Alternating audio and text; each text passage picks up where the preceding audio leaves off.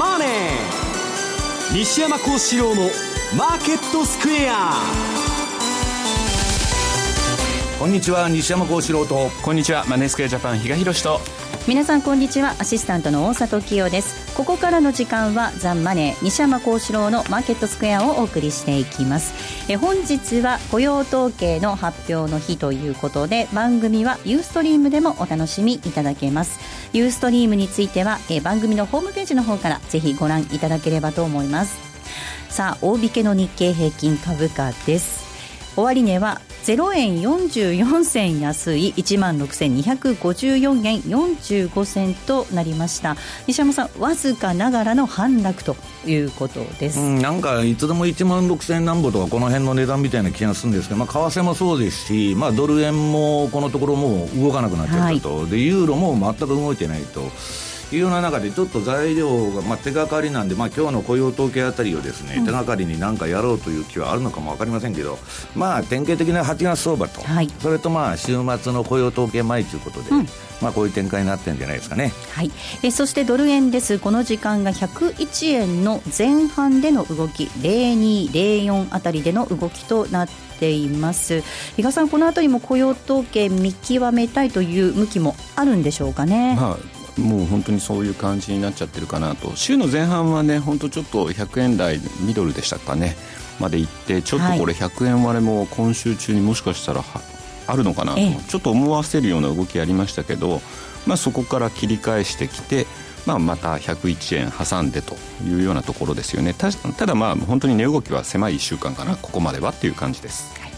えー、マーケットについてはこの後も西山さんと比嘉さんに解説をしていただきます。そして今日は、えー、ユーストリームの日ということですので特別プレゼントをご用意いたしております。番組特製のクオカード500円分を5名の方にプレゼントします。えプレゼントのご応募にはキーワードが必要になってきます。ユーストリームの画面に表示されるあるいはえ番組のエンディングで西山さんが発表してくれます。キーワードを添えていただいてご応募いただきますようお願いいたします。ます。番組のホームページからお申し込みください。え締め切りは8月18日です。8月18日が締め切りです。たくさんのご応募お待ちしています。また番組ではリスナーの皆さんからのコメント質問もお待ちしています。投資についての質問など随時受け付けておりますのでこちらもホームページのコメント欄からお願いいたします。ザ・マネーはリスナーの皆さんの投資を応援していきます。それではこの後午後4時までお付き合いください。この番組はマネースクエアジャパンの提供でお送りします。それでは、えまずはマーケット、改めて振り返っていきましょう。大引けの日経平均株価、え先ほどもお伝えしましたが、え44銭安の16,254円45銭となりました。えトピックス、こちらが、えーこちらも、えー、マイナスです。3.09ポイントのマイナス、1279.90でした。東証一部の売買高概算で18億8957万株、売買代金2兆1988億円でした。値上がり銘柄数が616、対して値下がりが1213、変わらずは141銘柄となっています。業種別の騰落率見ていきますと、今日は33の業種のうち12業種がプラスとなっています。上げ幅大きかったのが、証券、精密、金編の工業、輸送用機器など、えそして繊維が変わらずとなっております。え残る、え業種はマイナスとなっているんですが、下げ幅大きかったのが水産、保険、建設、石油でした。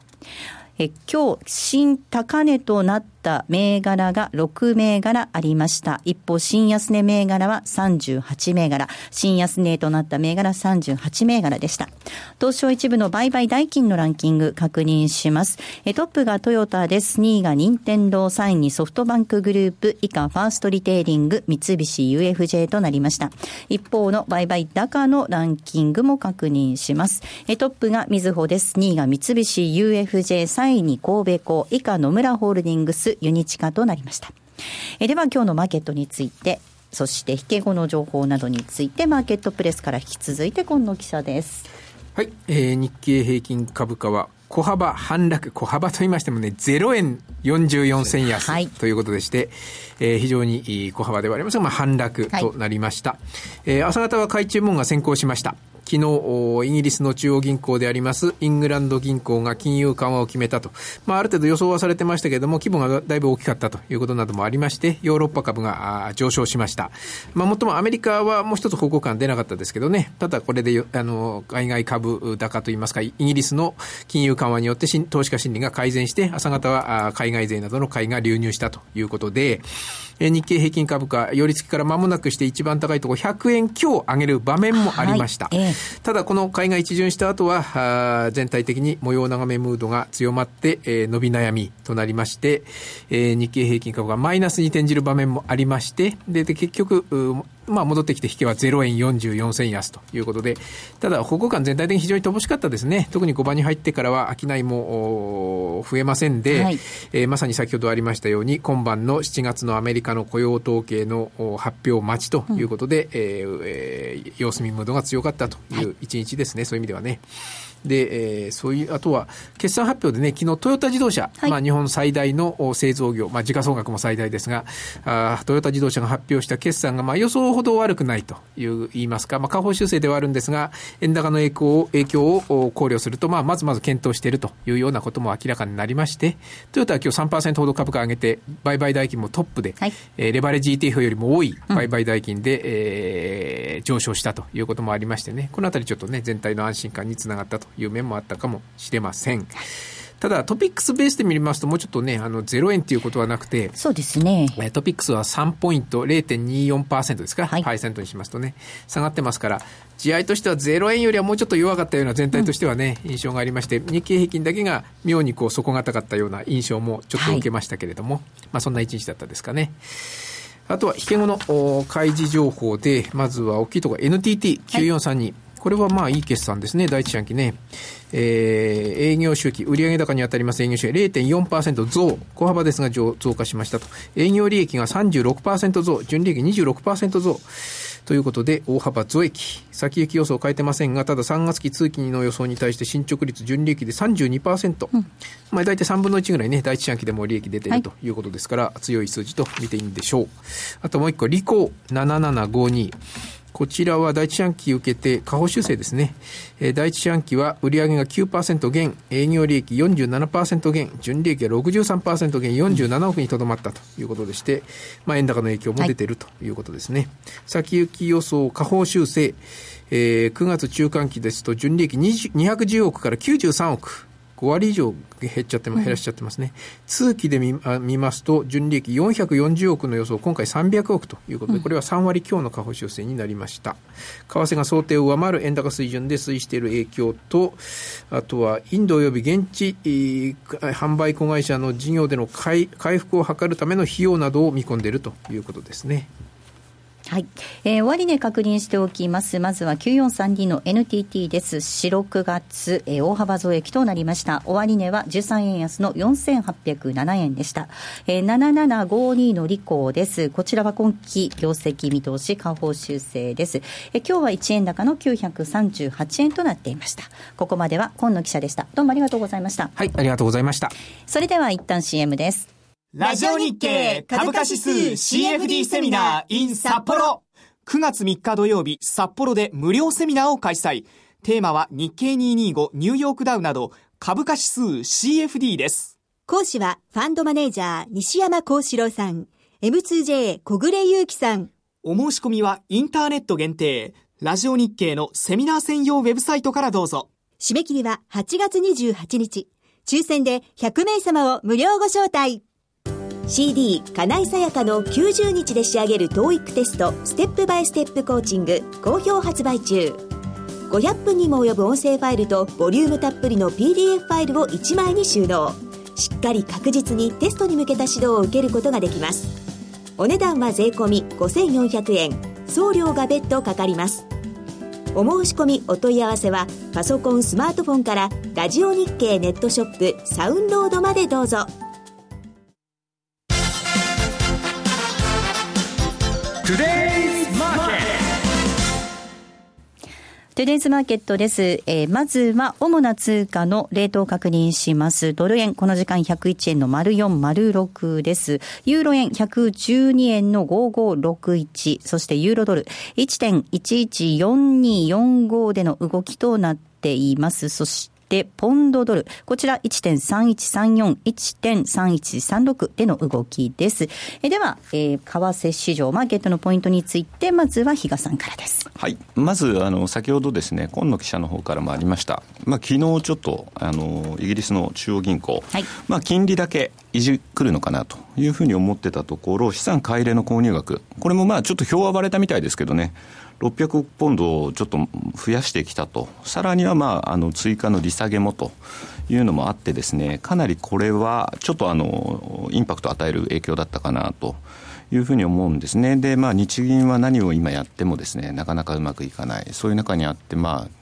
あ、あの BOE はうまくやって、ちょっと羨ましく思ってる部分もあるのかなというふうに感じる部分もあるんですが、ただ一方でですね、ちょっとそ結構大胆にやってきたなというのがあって、そうなってきたときに、果たして本当に FRB、利上げ年内っていうのが可能なのかっていうのに、逆にちょっと疑問を感じてしまったんですね。あのやっぱりそれだけ悪くなる、その影響、当然少なからずこれから世界中に広がっていく可能性があるっていう中に、まあ、これまでね、一人だけ本当、出口に出ていくっていうの、可能なのかっていうのは、この番組でも何度となく取り上げたんですが、ちょっと厳しくなってきたんじゃないかなと。イギリスとしてはね、まあ、ブレイクジット後の方針が全く決まってないんですよ、うん、今度、まあ、メイの新政権ができたんですけど、でまあ、それに対して、これからまあ EU と交渉していったら、何かまあいろんなことをやっていかなきゃいけないんだけど、それのまあ環境づくりっていうか、まあ、これから新政権が方向性を出すための、まあ、第一弾と。まあ、とりあえずだからまあ緩和に踏み切ったということなんでしょうけど、うんまあ、アメリカはまた別の問題ですよね、だから。だからそういうふうに割り切れればいいのかなというふうに思うんですけど、逆にまたこれで、今日の例えば雇用統計、はい、えー、の数字に関でですね、また、あの昨日はそれほどあの CME のフェドウォッチなんかも、あまり反応はしなかったかなと。まあ、38%ぐらいはまだ12月の利上げ確率って維持できてるのかなというふうに思ったんですけど、ちょっとこのあたりがまた数字のブレ以下でですね、どういうふうに変わってくるのか、市場はそこまでは、まあ、アメリカはやるんだろうと思ってるのかもしれないんですけど、その、えーと、マインドの変化っていうのがですね、ちょっとこれからポイントになるのかなっていうふうには思ってますね。うん、はいでは西山さんにお話を伺っていきましょう、はい、まあ今日雇用統計もあるということで、比嘉さんからもありました、そして、昨日の BOE の追加緩和、まあ、日銀は何をやってもうまくいかないのにっていう話もありましたけれどもね。3年間はうまくいったんですけど、まあ、いつまででもですね、その賞味期限があって、それがまあ続いてないと。いうことなんですよね。で、まあ、昨日もまあ、ファンドマネージャー集まって夜中にまあ、ミーティングしとったわけですけど、まあ、海外の投資家、今まあ、いろんなまあ、証券会社の人もみんな言ってるんですけどね。海外訪問すると、まあ日本まあ、投資家の日本に対する質問っていうのは、はい、日銀がそのいくら国債買うんだとかね、マイナス金利やるんだとかいうのは聞かれなくて、要するにヘリコプターやるのかと、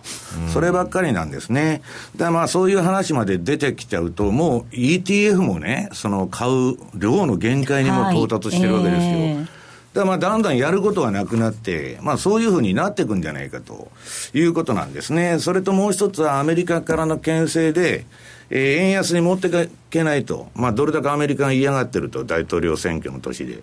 でそうなるとですね、えー、いきなりまあ世界中で財政出動しろっていう流れに乗って、まあ日本もやったわけですけど、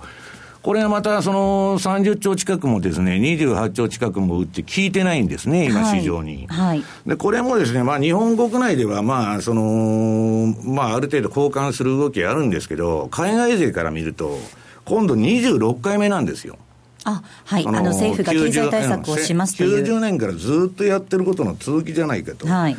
で、まあ、要するにその公共事業のまあ26連発目なんですね、これで。はい、ずっと延々、まあ、バブル崩壊以降やってると。で、その結果、日経平均が5万円とか8万円になってるんだったら、それは効果が出てるんですけど、まあ、今日はあのユーストなんでチャートを持ってきてますけどね。はいこれまあ日経平均の月足と、はい、でこれはまあ私が言ってるんじゃなくて、ゴールドマン・サックスが、まあ、その調査した結果によると、このまあブルームバーグの報道記事なんですけど、1990年以降、まあ、25回経済対策やったと。で、そのうち18回で、まあ、あの、上げるんだけど、1か月で値を消しちゃうと。いう、まあ、非常に残念な結果になってるんですね。で、これはですね、その、まあ私はもういつでも言ってるんですけど、その人為的に相場をコントロールすると。いうことをやると、その価格の自律形成が失われて、マーケットメカニズムが壊れるんですね。はい、だから、えー、自利品になっちゃうと。要するに日柄調整になっちゃうと、値幅でなくて。はい、で、これだらだらだらだら、まあ25年ぐらいやってると。いうのが今のあれなんですね。だから今度まあ26回目やったんですけど、果たしてそれはまあどこまで、えー、通用するのかと。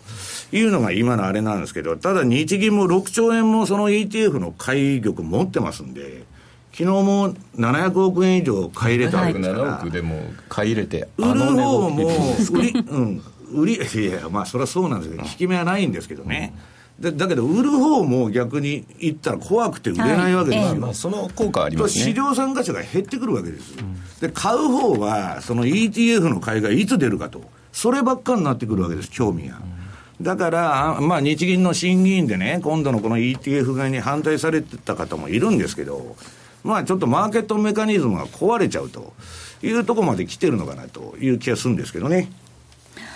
比嘉さん、これ、日経平均の月足のチャートを皆さんにも見ていただいたんですが、結局、ずっと長い右肩下がりですよね、ねこれ、3年間は確かに頑張って上げてた時もあるっていうのも出てはいるんですけど、これだけちょっと長いスパンで見ると。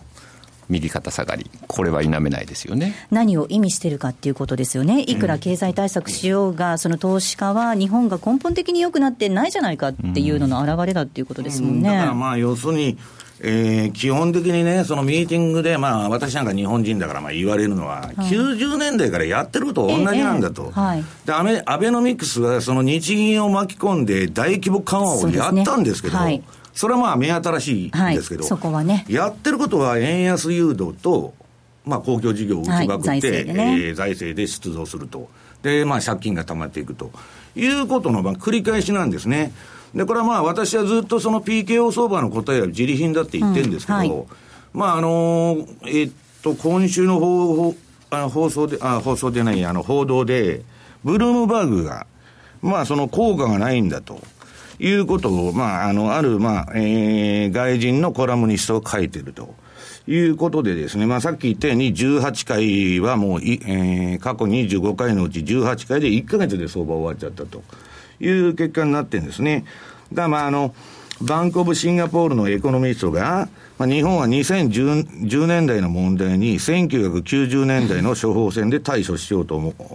はい、しているように思われると。はい、でね、それは短期的には効くんだけど、えー、まあ実際あんまり、えー、経済には恩恵がないと。要するに日本経済のトレンドを変えるような対策にはならないと言っとるんですね、うん、だからその ETF の買い入れ増額も同じですよね、その日経平均が大きくトレンド変わるようなものではないってことですもんね。要するにバブルをその延命しようと、相場を下げないようにしようという効果は、それはあるんですけど、はい、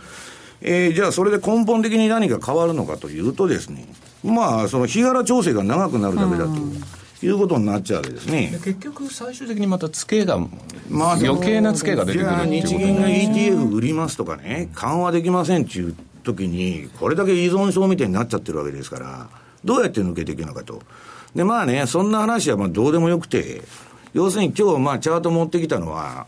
これ、あの、今言ったように皆さん、相場、日経平均、これ PK を入れれば入れるほど、まあ、対局は自利品相場になるわけです。はいで、自利品なんだけど、PKO が入ってくると、その700億も1日に入れられたらですね、その、まあ、その ETF の今度6兆円の買いっていうのは、毎週1000億の投資設定があるのと一緒だと。これは売り方も困るわけですよ。で、その中でね、その、どういう、まあ、動きになってるかというと、この日経平均冷やしというチャートがあると思うんですけど、はいまあ、日経平均の場合はですね、まあ、なかなかだからそういうその株価の下支えが下がると、買いが出てくるっていうのは、あの、入るんで、上もあんまりいかないと。で、下も止まっちゃうという中で、まあ、我々いつでも注目してるのは、まあ、比嘉さんもそうですけど、まあ、25日のエンベロープ。これの、プラスマイナス5%のあれに、これもう放送で何回も言ってますけど、これが、まあ、おおむねノーマル相場の動き範囲、動く範囲なんですね。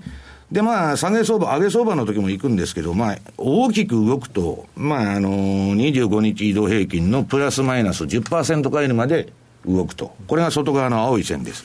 で、あと、このチャートにその、えー、記入してあるのが、まあ、9日 RSI の売買シグナル。はいはい、まあ、私はだから結論としてはですね、まあ、このエンベロープで逆張りするのか、うん、あるいはこの9日 RSI、まあ、両方ともストップを置いてですけど、逆張り的に入った方がですね、まあ、日経平均っていうのは、えー、いいんじゃないかなと。こういうまあちょっと人為的な価格形成になってますんで、うん、まあそういう対処が一番いいのかなというふうに思ってるんですけど。はい。そして9月にはその政策を総括するみたいなことも言い出しているわけなんですが、これどういうことなんですかね？そうですもう、そのなんか大胆なことをやってくれるんならいいんですけど、はい今のところ言われてるのは、そのまあもう誰が考えても2%の物価目標の達成難しいと、はい、もうほぼ不可能みたいな感じなんですよ。はい、で、それをね、まあ1%ぐらいに下げていくんじゃないかと、現実的な。あるいは、まあ時期を区切らないで、今まで2年でだとか何年だとか言ってたまあできるだけ早くやりますぐらいで、逆に、もう買う国債もないと。買う ETF もないと。今、ETF の残玉ってもう5兆円ぐらいしかないんですけど、6兆円買ったらですね、足りなくなると。で、もっと証券会社に ETF を作ってもらわないといけないわけですよ。で、そういうものでもう買うものがないと、で、今度まあ地方債買ったらどうだとかいろんな話もあるんですけど、まあ、やればやるほど、まあちょっと価格形成がもうおかしくなってくるんですね。で、逆に、日銀もそれは分かってるから、はい、まあ出口的なですね、ちょっともう半分、ちょっと身を引きますよぐらいのですね、話が、まあ、その、2%を1%にするとか、うん、そういうことになっちゃうんじゃないのということですよね。で、まあ、その、人によっては、もっと積極的なことをやるんじゃないかっていうのもあるんですけど、はいえー、今のところそういうちょっとネガティブな反応して、国債の金利が、まあ、まだアホみたいなマイナス金利やってるわけですから。でも、一時に比べれば結構上がりましたからね。まあ、大したことではないんですけど、うんまあちょっと国債がもうその一部はそれを嫌気してですね、まあ、資金がちょっとに、うん、えー、日本の国際マーケットから逃げていってるということなんですね、はい、金利がね、なんか急上昇する場面もありましたもんね、はい、比嘉さん、これ、ごめんなさいとなるのか、もしくはさらに突っ込んだことをしてくるのか、どうなんでしょうね。いや、私は先週の記者会見の黒田さんのこう口ぶりを聞いてるとですね、ちょっとやっぱりもう行き詰まりっていうものをですね、感じざるを得なかったというところではですね、本当だからその、あの時9月のその次、次回会合でのその期待もあって、市場はあの時あの程度の反応で済んだというような感じになりましたけど、延命に過ぎなかったんじゃないかな、いい捉え方されて、ちょっと延命につながったかなっていうような受け止め方でしたね、先週のあの記者会見見てて。とりあえず2か月はどうにかなるかなみたいな。うん、って言ってももうすぐですよ。ね、すぐですからね。いやだからあの、ゴールドマン・サックスなんかもね、結局まあ、あの、それは私がやって言ってるんじゃないし、まあ日銀はもうその、やることがなくなってきてるというところに、まあ追い込まれてきてるのは確かなんですね。はい。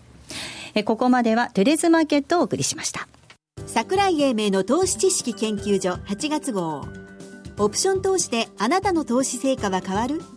オプション投資大辞典パート1基礎編好評発売中。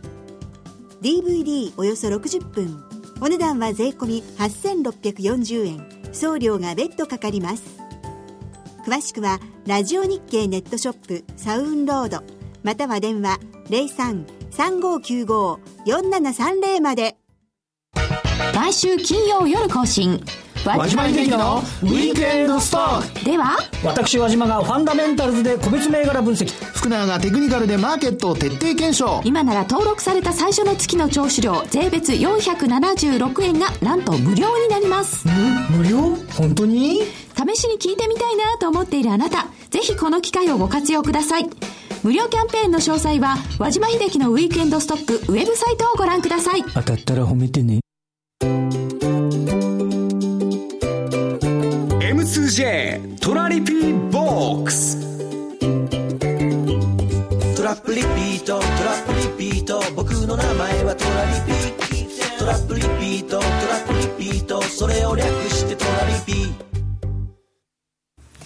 M2J トラリピボックスです。今週も皆さんからいただいた質問をご紹介しながら進めていこうと思うんですが、えーその前に、えーちょっと先ほど金利のお話もありましたので、金利のチャートを見ていきたいと思います。これまあ日本国債の10年国債のまあ金利のチャートなんですけど、まあこのように、まあ今ちょっと急騰してきたと。なかなか金利でこれだけの値動きって珍しいですからね、正直。まああの一つ一つの足がでかいということですね。そうですよね。はい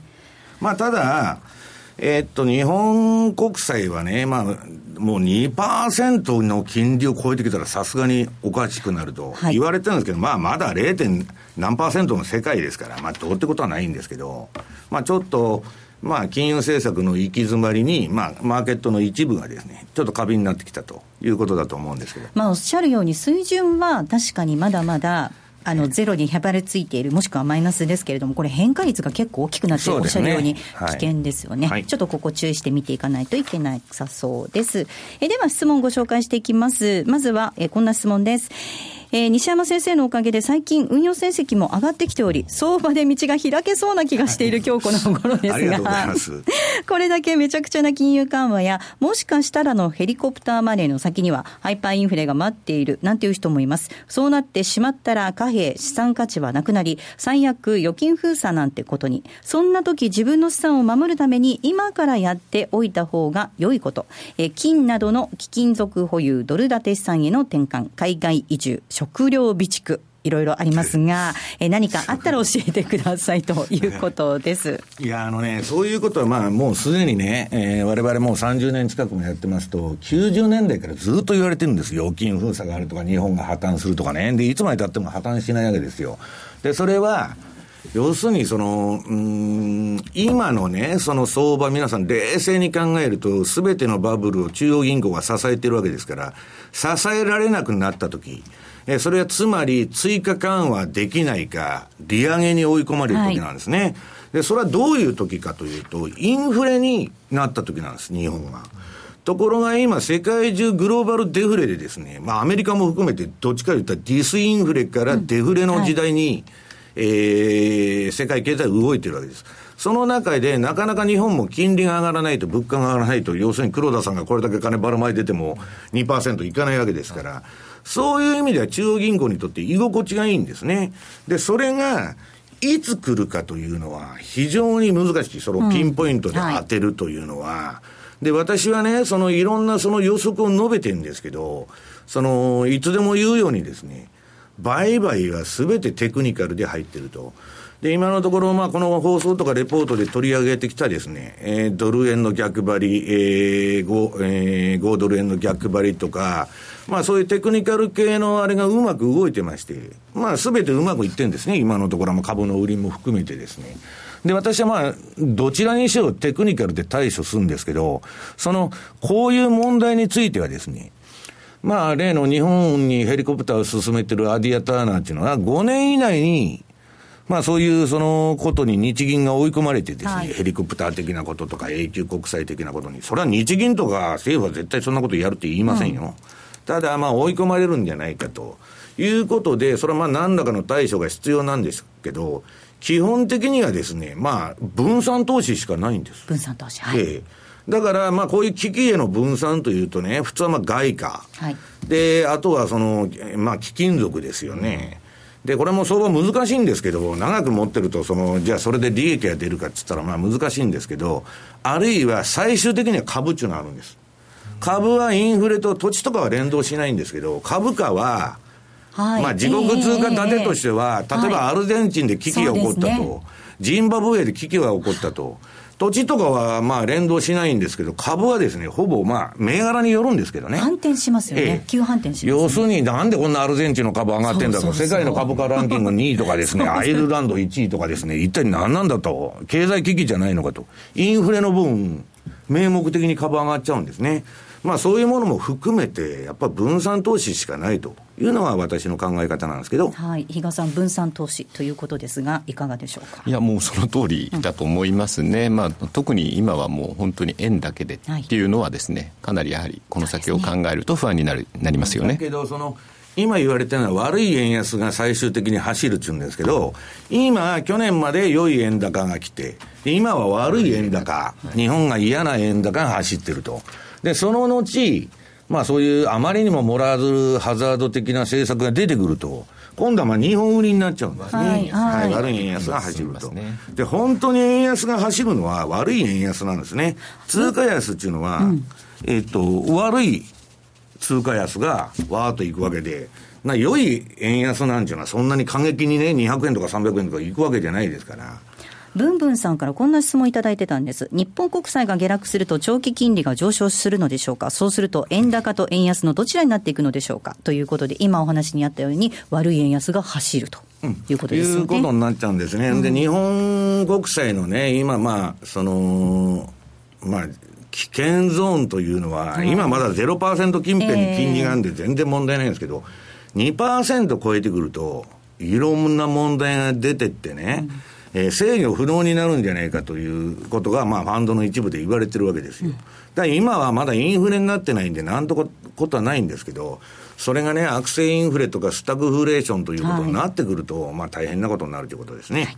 もう一つ質問ご紹介します。小文次郎さんです。えー、今日はアメリカの雇用統計がありますが、毎月各国の中央銀行会合などの重要イベントがあって、なかなか腰を据えたトレードができません。トレンドが発生しても、ビッグイベント前の調整があったりして、トレンドが消滅してしまいます。また、西山さんと同じで、ビッグイベント前にポジションを取りたくないので、冷やしでのポジションが取りにくいと思っています。えー1時間足、4時間足など短い時間、えー、時間軸で考えた方が良いのでしょうかという質問です。どうでしょうか？例えば大札さんなんて短い時間ばっかりやられてるらしいんですけど、はい、基本1時間以下の足を周りの人ももうポジション取るとメールを送ってくる人がたくさんいるんですよ。買いました、売りました、買いました、売りましたと。で、そのまあ、私は今、あのまあ、ブログとかレポートとかずっと書いてるのは、もうほぼ冷やし中心なんですね。はい、で、ね、まあ、転換点売買にしろ、その、えー、フィルター付き逆張り売買にしろ、まあ、RSI 使った逆張りにしろですね、みんな冷やしでやっとると。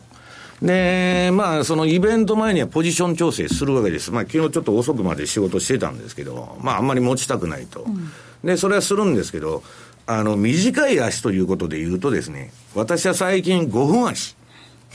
5分足のトレードが、いやまあ、このところ放送と言ってるんですけど、非常に多いと。で、昨日もですね、まあ、ちょうどイギリスでイベントがあったんで、まあ、7年ぶりの利下げだと。ポンド凄まじかったでね。で、まあ、ブログにもの載せといたんですけど、まあ、ポンドが急落したり、えー、あるいはその、えー、FT100 がですね、急騰したりですね。で、それはあのー、順張りでやっとるんです。はい、標準偏差と ADX とボリンジャーバンド見た、パラメーター全部、ボリンジャーは21、えー、標準偏差は26、で、ADX は14と。で、それを5分足でやってるわけです。まあ、なかなか綺麗なんですよね、最近。で、まあ、あの、気分転換も含めて、5分で売買してることが多いということなんですね。だから1時間がいいのか4時間がいいのか私は分かりませんけど、あのね、1時間が合う時もあるし、冷やしが合う時もあるし、はい、5分が合う時もある。で、それを私はチャートのその流れをずっと見てて、あ、今5分と合ってるなと、相場が。あるいは1時間が合ってるなと、冷やしと合ってるなと。うん、合ってるとこの時間帯でやっとんですね。で、このところ割と5分足とか、冷やしが、えむしろうまくワークしてるかなと。いう感じなんですけど。比嘉さん、あの、6月23日のプリグジット以降、結構その7月に、あの、金融政策の決定会合もあったりとか、あの、本当に大きなイベントがあって、アップダウン激しかったので、そのマーケットの状況に合わせて何、どんな足を使うのか、時間軸使うのか、その辺はこう対応していった方がいいんですかね。そうですね。あと、それ以外として、ここのところ、昨日のあの、イギリスのあの、イベントもそうなんですけど、割と単体に扱われる傾向もあるのかなと。ええ、だから、すべてが他の通貨にまですべて波及するというよりも、そこの、昨日の場合だったらもう完全にポンドだけだったというような感じにもなりますんで、まあ、そこら辺も見極めは必要かなっていう気がしますね、はい、さあそして9月にセミナーがあるということです。比嘉さん札幌での開催ですね。そうですね。あの、まあ、CFD 絡みなんですけれども、まあ、あの今年はそちらを中心にですねあのいろいろなところを回らせていただいて、まあえーと、今年度だから初めてですね、はい、札幌の方にお邪魔させていただく予定になってます、はい。えー、9月3日土曜日になります。スタートが午後1時から、会場が12時30分です。え場所なんですが、こちらは、アキュー Y、読売北海道ビルというところになります。なんか9月に新しくできるビルみたいですね。なんかこけら落とし的に。あら。ね、すごいちょうどいいタイミングでセミナー開催にこぎつけられたかなという気もしますね。はい。以前、アスティ45っていうところを会場をご紹介したと思うんですが、その近く、お隣なので。ですねちょっとそこだけね、はいお間違いのない。まあ、あの、非常に近いところなんで、仮に間違えてもすぐ横かなっていうふうに思っていただければいいんですが、くれぐれもお間違いのないように、そして、あの、多くの方にですね、お集まりいただきたいなというふうに思ってます。はい。読売北海道ビルでの開催となります。詳細番組のホームページ、ぜひご覧いただければと思います。お申し込み、たくさんのご応募お待ちしています。締め切りは8月28日日曜日です。えここまでは M2J トラディピボックスでした。ラジオ日経株価指数 CFD セミナー in 札幌9月3日土曜日札幌で無料セミナーを開催テーマは日経225ニューヨークダウなど株価指数 CFD です講師はファンドマネージャー西山幸四郎さん、M2J 小暮祐樹さん。お申し込みはインターネット限定ラジオ日経のセミナー専用ウェブサイトからどうぞ。締め切りは8月28日。抽選で100名様を無料ご招待。ソニーの卓上ラジオ ICF-M780N 好評発売中。デザイン操作性もシンプルなホームラジオです。ラジオ日経のほか AM、FM が受信できます。お休みタイマーと目覚ましタイマー機能付きで価格は税込1万1880円。送料が別途かかりますお申し込みは03-3595-4730ラジオ日経通販ショップサウンロードまたはネットショップサウンロードまで。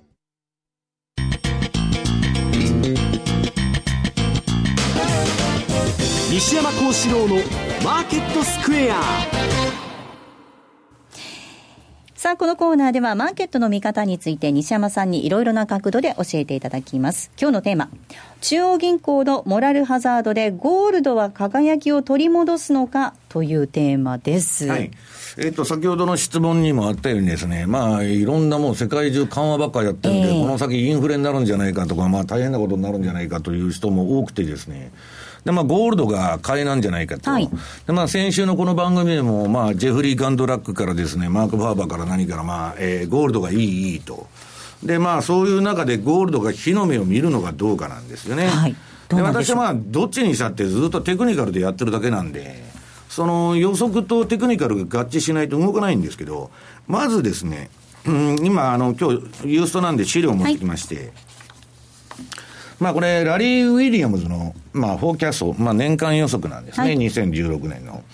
で、まあここまで非常にまあ綺麗に、まあその動きを捉えていると。で、まあこれ、あの、灰色の、灰色っていうか、まあ隠しちゃってるのは、まあ、はいね作権の問題であれなんですけど、えーっと、ここまでの動きっていうのは、まあ非常に、えー、なんだっけ、ラリーの予測通りに動いてきたと。でね、私はまあ今日、あの、マネースケアさんのそのセミナーでもやるんですけど、まあ8月の月初、月末のそば要注意だと。でまあこの月初また冴えない展開にまあこうなってるわけですけど、じゃあ今後この8月相場、9月相場どうなっていくのかということを、まああの申し上げるんですけど、まあ、まあ簡単に言っちゃうとですね、まあ9月相場がかなり危ないと。ねこれ株の方もですね、まだ今、この月初の調整っていうのは私ヘルシーコレクションだと。って言ってましたよね、ええだからドル円も100円割らないんじゃないかっていうのが、ええ今週の水曜だから、これもうドル円の場合はですね、100円割らないかっていうのは、あの、週足が別にまだトレンドが出てるわけじゃないんで、その100円割るとか95まで、私は円高が走る局面だとは思ってないわけです。で、それはいいんですけど、その株が壊れるとですね、はいおかしくなると。はいで、次、ニューヨークダウのチャート。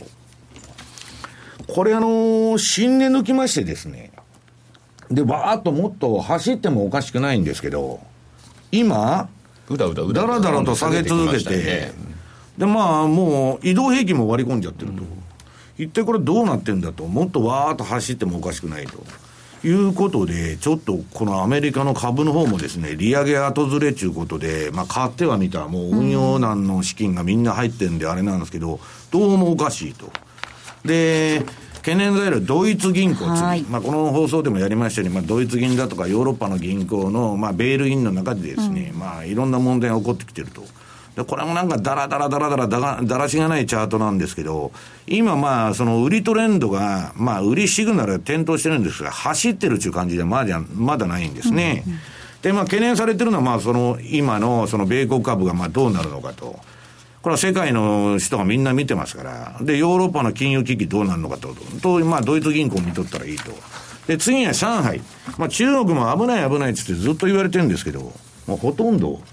この上海総合指数を見てると動きがないと。今日も今動いてますけど、ほとんど動きなしですね。えー、まあ、だからそういう感じでですね、えー、次はまあ、原油。はい、原油安も、まあ、そのジャンク債がどうのとか、まあ、いろんな、その、えー、石油会社が潰れるんじゃないかというようなですね、まあ、問題があるんですけど、まあ、これは売りトレンドは出てるんですけど。これ19ですかね、やっぱり。原油の場合は。あの、リグがまあ、再稼働しとるとかいろんなこと言われてるんですけど、まあ、今のところ4、5、40ドル近辺で抵抗してると。まあ、だから安値が28ドルですから、まあ、まだそんな危機的な状況にもこなってないということなんですよ。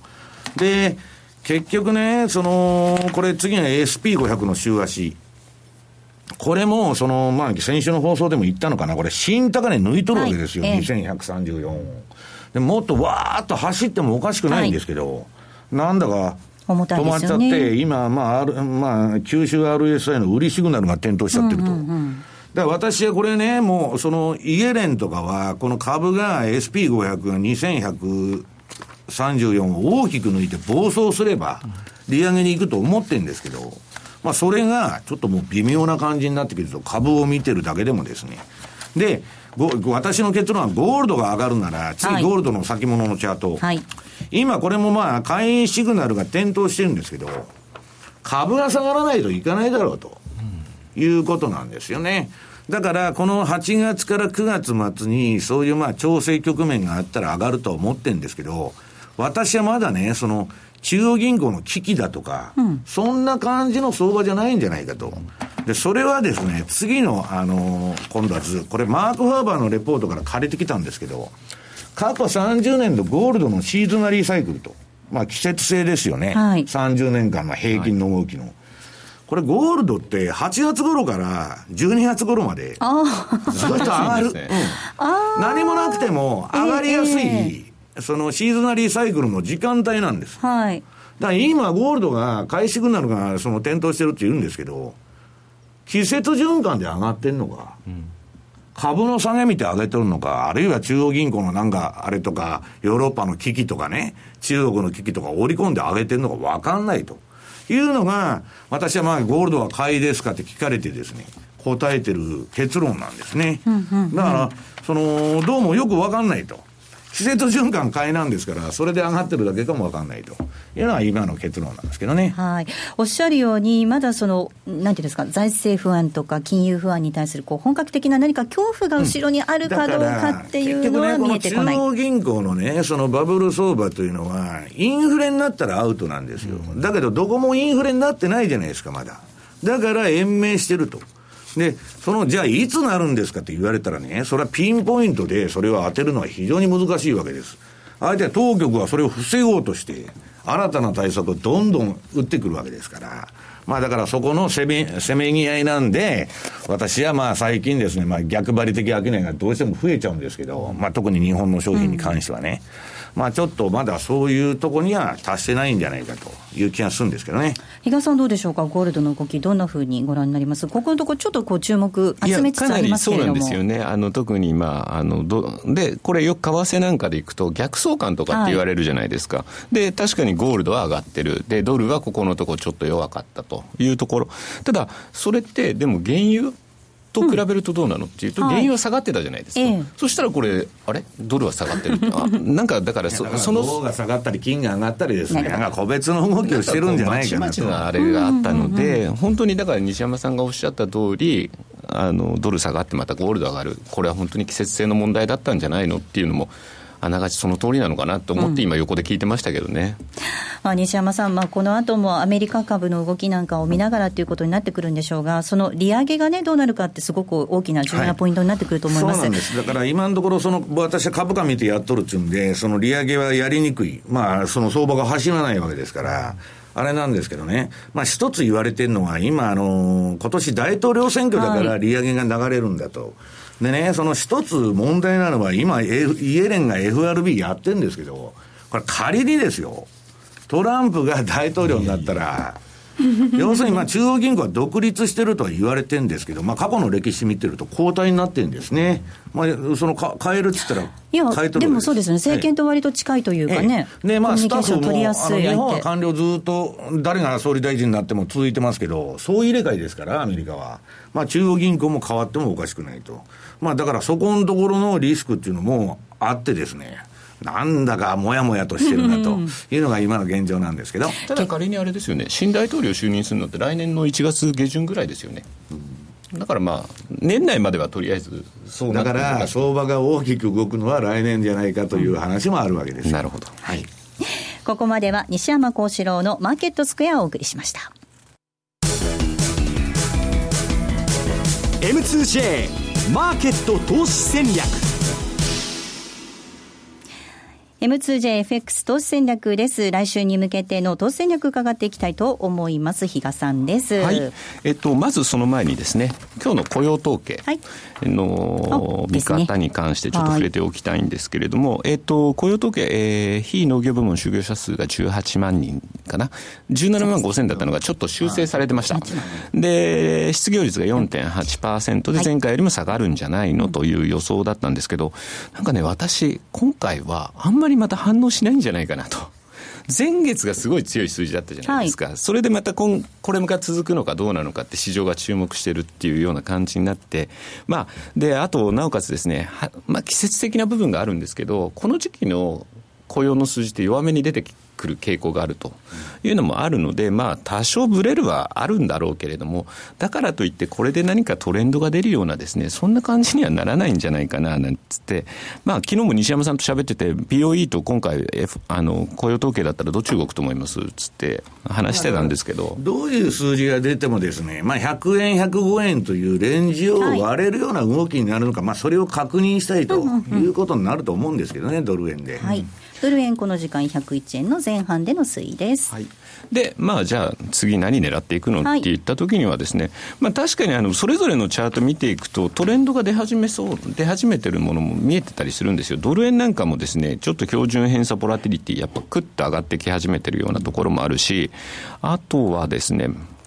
えー、ちょっと気になる。ポンド円もね、みんな円高気味なんですよ。うんうん、で、あとね、ちょっとトルコもね、やはりトレンドが出てるのがね、かなりこれ、あの安値に近いところなんで、気にはなるところなんですが、まあそういうところ、そういう時だからこそ、あのこの番組でも時々取り上げてるんですけど、ドルストレート。ドルストレート。はい。っていうところでですね、非常にまあ、落ち着いた値動きしてるのかなって、ユーロドルなんかはこう、あの、ちょっとどちらかというと、買いのトレンドになりそうな感じもありましたし、あとはまあ5ド、オーストラリア、5ドルドルとかもですね、非常にちょっと。強いんですよね。あの、そう、5ドルドル強いんですよ。そうなんですあの、これからまたちょっと トレンドが出てくるとですね、この通貨面白そうだなと。で、来週ニュージーランド、あの、また政策会合あるじゃないですか。で、今週オーストラリア。利下げしました、ね、利下げしたんだけど、下がんなかった。そうなんだから織り込まれてたようなところもあるので、うん、まあニュージーも。円だけ下がってるんですよ。そうなんですね。だからニュージー。5ドルドルじゃなくて5ドル円を売らないとダメだそうです。だから5ドルドルは買いのトレンドですからね、でニュージーなんかも比較的落ち着いてるんでこういうのだったら逆にトラリピ向きの通貨かなというような感じはしてますけどね、はい。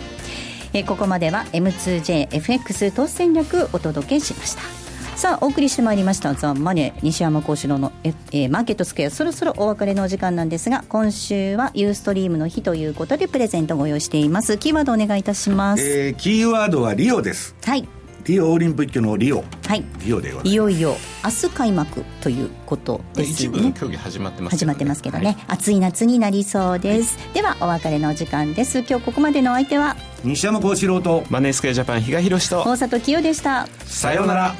この番組はマネースクエアジャパンの提供でお送りしました。